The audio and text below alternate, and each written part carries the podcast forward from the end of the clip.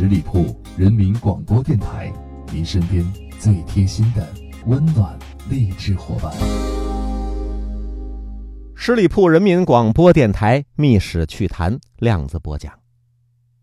今天呢，咱们来给您说一个人，这个人您太熟悉了，姓什么呢？姓秦，叫秦桧儿。那是历史上赫赫有名的大奸臣。秦桧儿生于在一零九零年，在公元的一一五五年去世。秦桧儿字惠之，是江宁人。他可是南宋著名的奸相，主和派的代表人物。宋高宗的时期，官至宰相。那秦桧儿在历史上名声太臭了。不仅仅在于他是当时一心求和，他甚至有卖国之嫌。更因为他是杀害了中国历史之上著名的民族英雄岳飞，这历朝历代的后世之人呐，都唾骂他。那您像历史上其他的奸臣，那有很多，那也有人呢为这些位奸臣鸣冤翻案，但是翻到他这儿，才出这么一些个苗头啊，啪，就让大家伙给掐灭了。那么说。秦桧这个奸臣，这奸名有多大呢？中华大地泱泱几千年的历史当中，这个奸臣出过不少。但如果说在这么多的奸臣当中，咱们举出十大奸臣作为代表，这秦桧就是赫然在列。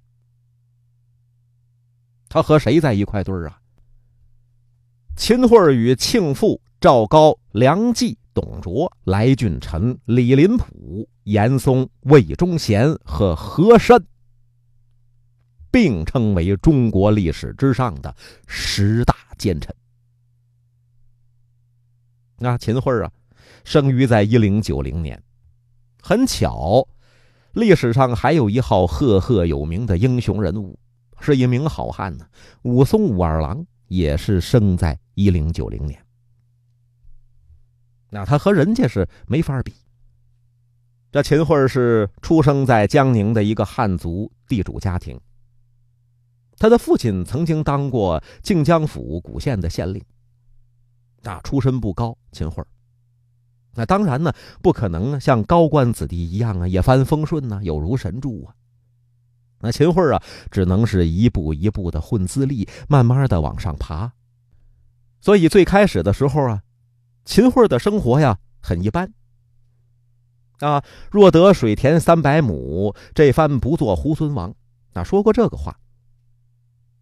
秦桧曾经当过私塾的老师，但是这根本呢不是他的志向所在。啊，不屑一顾。当时为什么要当私塾的老师？因为得糊口啊，得谋生啊。啊，说的那句话嘛，要是家里边有几亩好田，绝对不当着。童子之事，不做孩子头。到了公元的一一一五年，秦桧可了不得了，高中进士，中词学兼茂科，任太学学政。从打这儿以后，秦桧开始是扶摇直上，算是直上青天呐。到了宋钦宗的时期，历任左司谏和御史中丞。宋徽宗的时候，金军大举进攻宋朝的京城汴梁，那要求宋徽宗割让三镇，哪三镇呢？太原、中山、河间。他这个时候的秦桧啊，还不是后来的那个一心主和、求和卖国的人。对于金军希望割让三镇的要求啊，他那个时候呢还是反对的。他认为啊，一是金人贪得无厌。要割地，只能割给呀燕山一路。二一点，这个金人狡诈呀，要加强守备，咱不能松懈。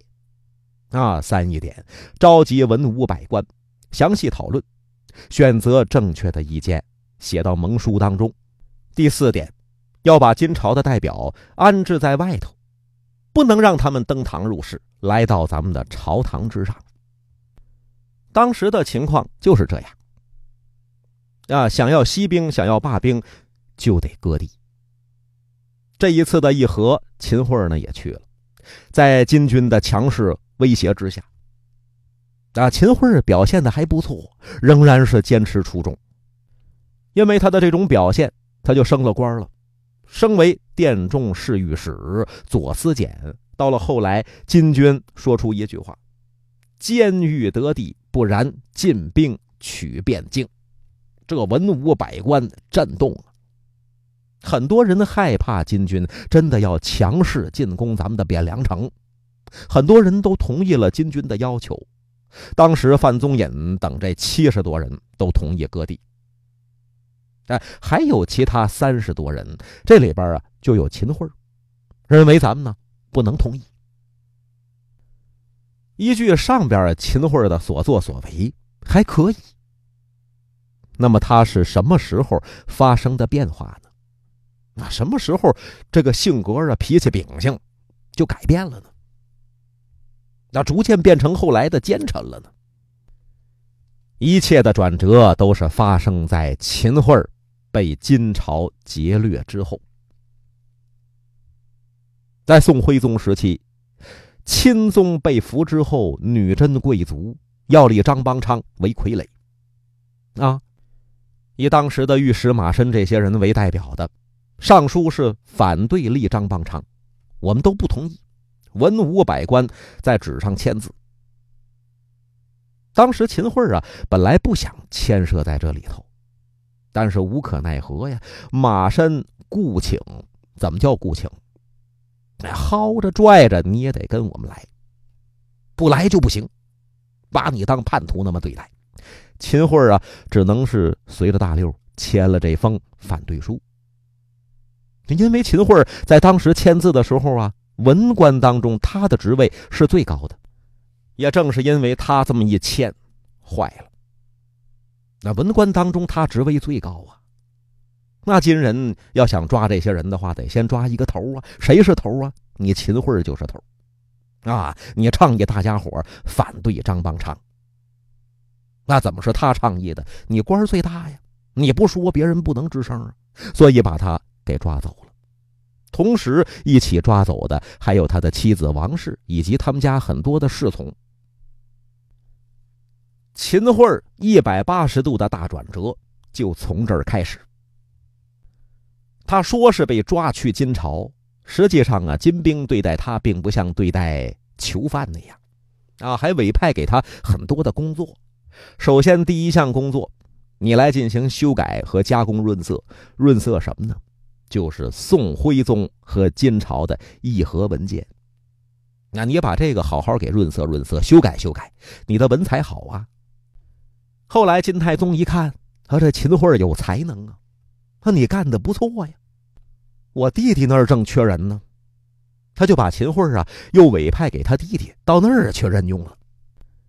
再到山阳城被攻陷的时候，金兵纷纷入城，趁这么个混乱的机会。这秦桧啊，终于是得以南归。从打这儿之后，秦桧的思想一直都是主和。那主和也有很多的方式方法呀，是有利于大宋朝啊，还是有利于金朝啊？但他就在这儿表现出来了。他提出很多主和的建议，都是有益于金朝的。也正是因为这样的一层原因，很多人都说秦桧实际上当时已经被金朝给策反了，早就已经投靠给金朝，他就是金朝打入到宋朝内部的一名奸细。秦桧南归，的确这里边是存在着很大的疑问，可你光疑问没有用啊，没有证据证明人家已经投降了。啊，是金朝安排在大宋朝当中的一名奸细，何来的证据呀？证据虽然没有，可他后来的所作所为的确算得上奸佞。到了公元的一一五五年，秦桧病重，也知道啊，明白了，自个儿啊不久于人世了，更加是加紧了扶持自己的养子，叫秦熙来继位。在秦桧的扶持之下，秦熙呀，先是科举榜眼，六年之后啊，官至枢密院士。地位当时是仅次于秦桧。秦桧以为这样啊就能够保证秦家的荣耀了，哪里知道啊，宋高宗是根本没按照他的想法干，没有让秦熙继续当丞相这么一个想法。在秦桧病重之时，就把秦桧啊、呃秦熙呀、秦勋还有秦堪这些人的官位都给罢免了，以至于当时得到旨意的秦桧当天晚上就吐血而亡。这里是十里铺人民广播电台《密史趣谈》量子播讲，今天就说到这儿，咱们下回再见。本期节目由十里铺人民广播电台制作播出。了解更多的资讯，请关注十里铺人民广播电台的公众微信和新浪、腾讯的官方微博。感谢收听，我们明天再见。